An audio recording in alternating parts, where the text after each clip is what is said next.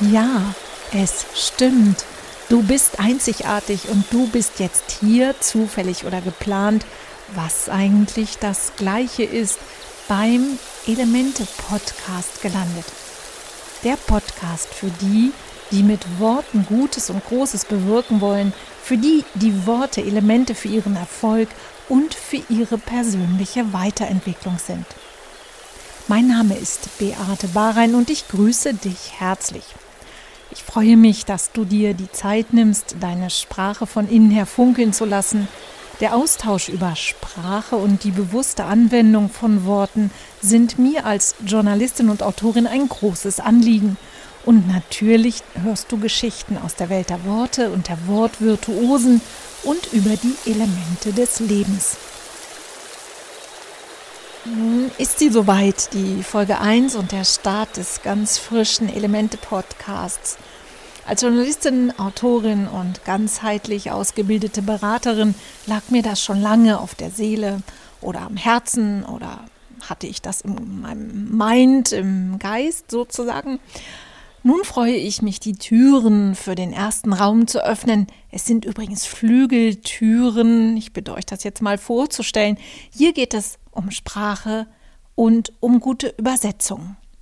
Du bekommst in dieser Folge einen erweiterten Blick auf Übersetzungen, wie du sie besser einschätzen kannst, was dir helfen kann, wenn du sie beauftragen willst, was du von ihnen erwarten kannst und was vielleicht auch nicht, wie Übersetzungen funktionieren und wie nicht, Chancen und Möglichkeiten von Übersetzungen, über Fremdsprachen spreche ich ein wenig und das Erlernen von solchen vom Eintauchen in Sprachräume, vom Sprachenlernen und von Bildern, die immer mit Sprachen einhergehen.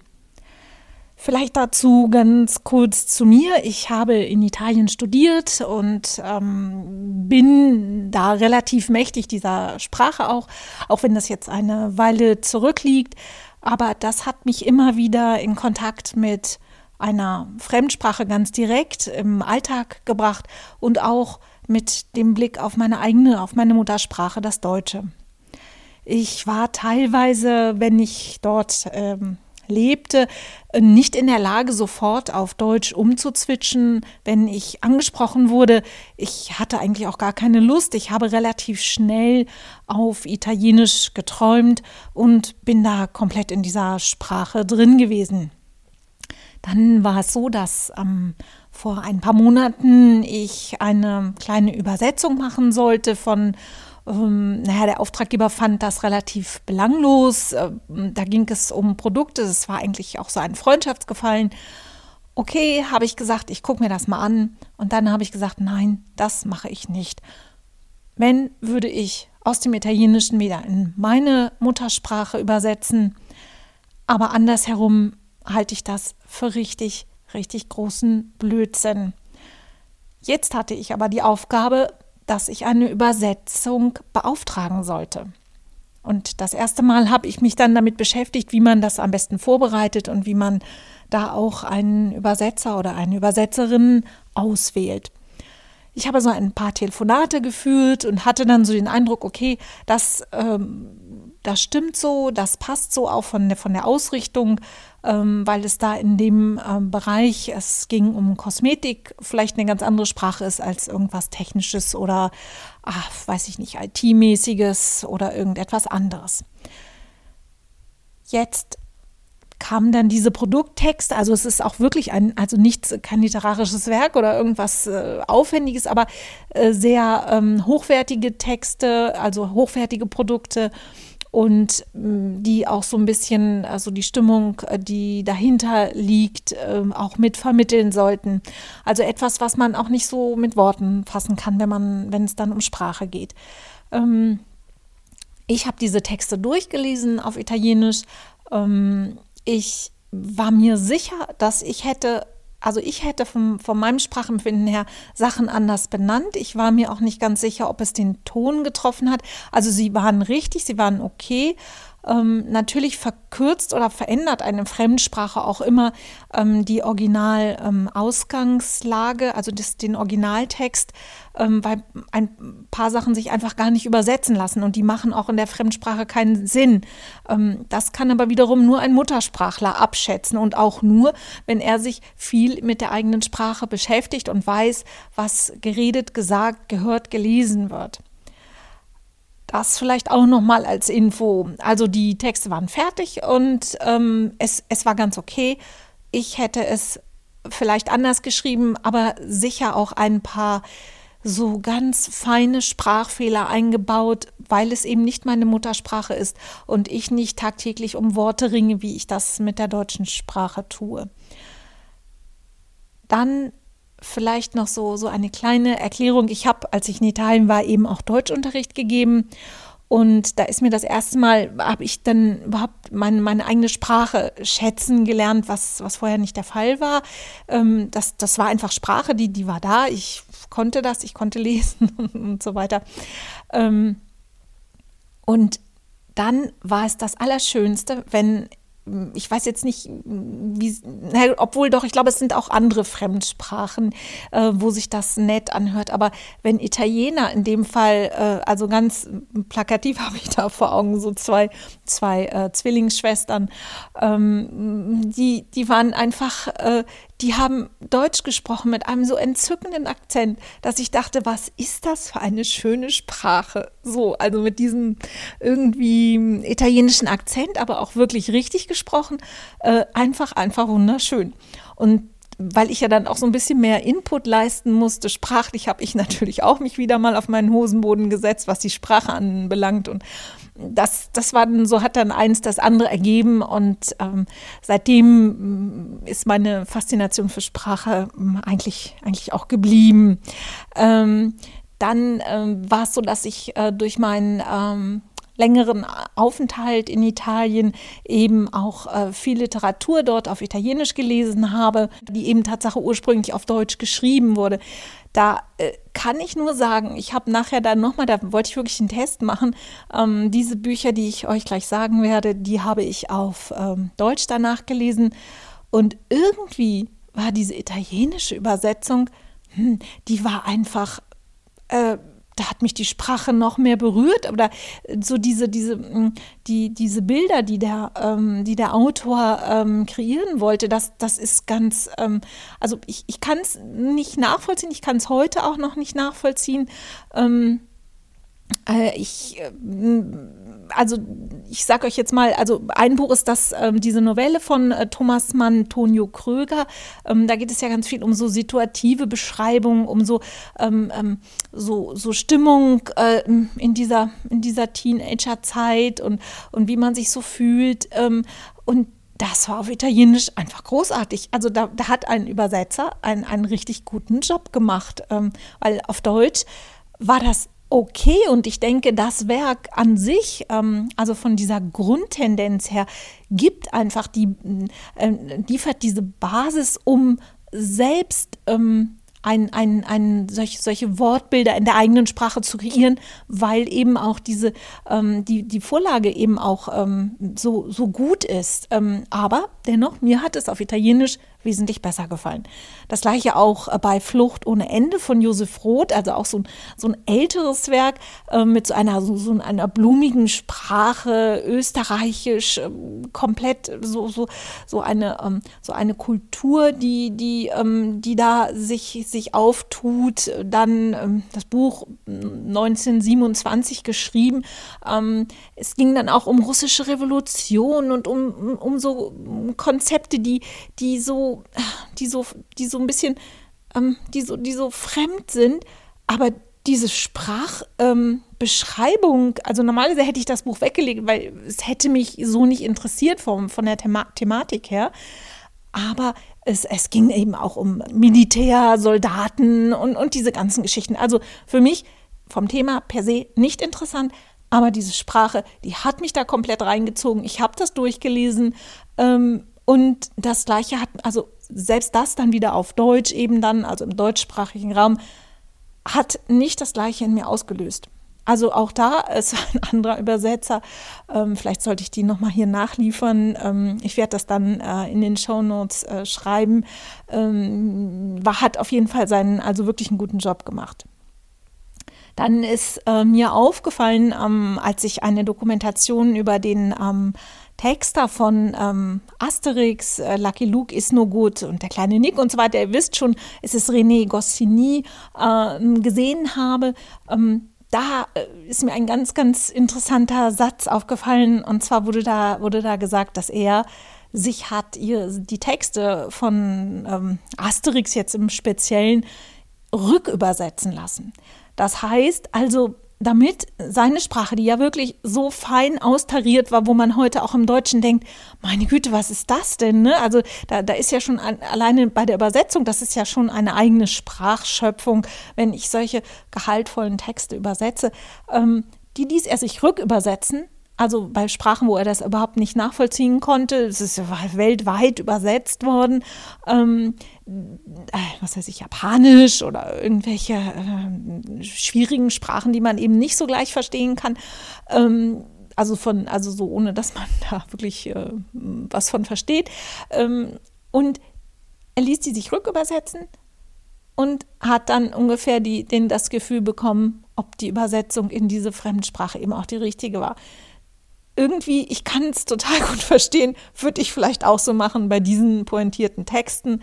Ähm, das äh, vielleicht auch noch mal so äh, für euch äh, als Info.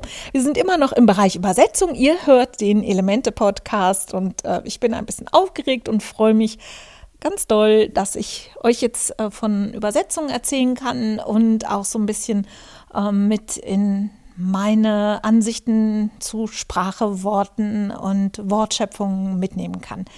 Ähm, wer äh, vielleicht an einer ähm, intuitiven Sprach Sprachlernmethode interessiert ist, sollte sich die Videos von Vera Birkenbiel ansehen. Sie hat da ja auch so eine, so eine ganz eigene Technik, eine, eine Fremdsprache ähm, zu erlernen. Da, da, ist auch ein ganzes, ähm, ein ganze, äh, eine ganze Methode richtig ähm, daraus entstanden, die auch heute noch besteht, äh, obwohl sie äh, eben schon verstorben ist. Aber es ist, sind eben, ist eben auch die Möglichkeit, dass man nochmal auf ihrer Homepage sich darüber informieren kann.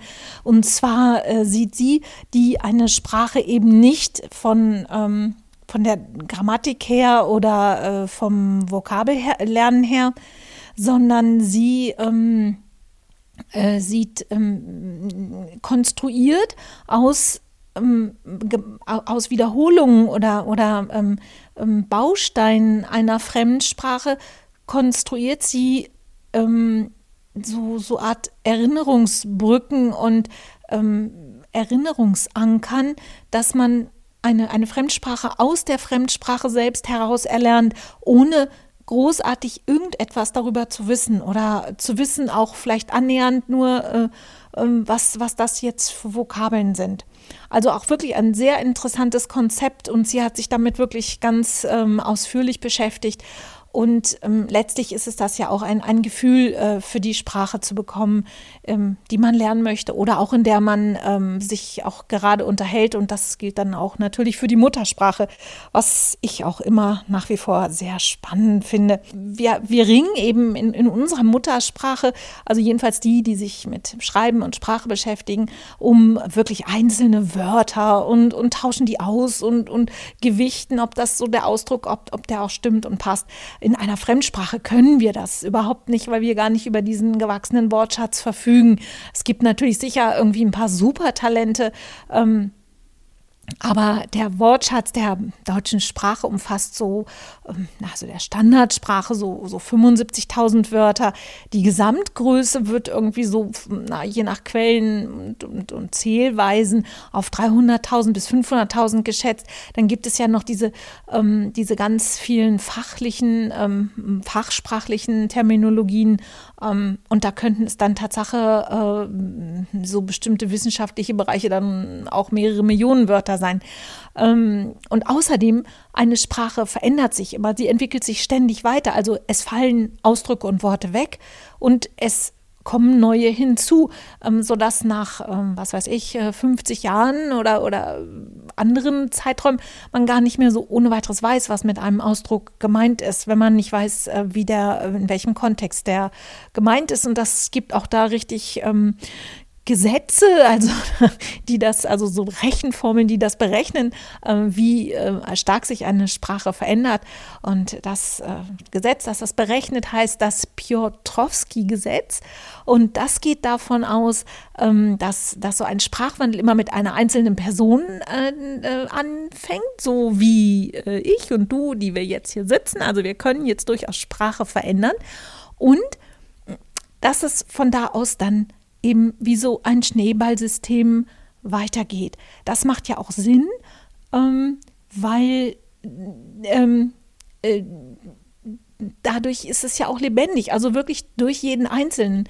Und deswegen nochmal, würde ich mich komplett freuen, wenn ihr auf eure Sprache achtet und inwieweit die ausbaufähig ist, weiterentwicklungsfähig und einfach schaut, wie was was ihr sagt und dass es genau das ist, was ihr auch sagen wollt und nicht irgendwas, was jemand anders schon vor euch so ähnlich oder so gesagt hat, aber was vielleicht gar nicht für eure Situation passt.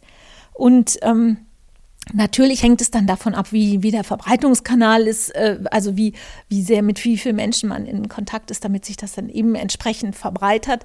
Aber dennoch, vom Einzelnen startet es äh, und die Ausbreitung, ähm, ja, die, die, die die ist dann so wie, ja, wie man das jetzt in den sozialen Medien nennt, viral.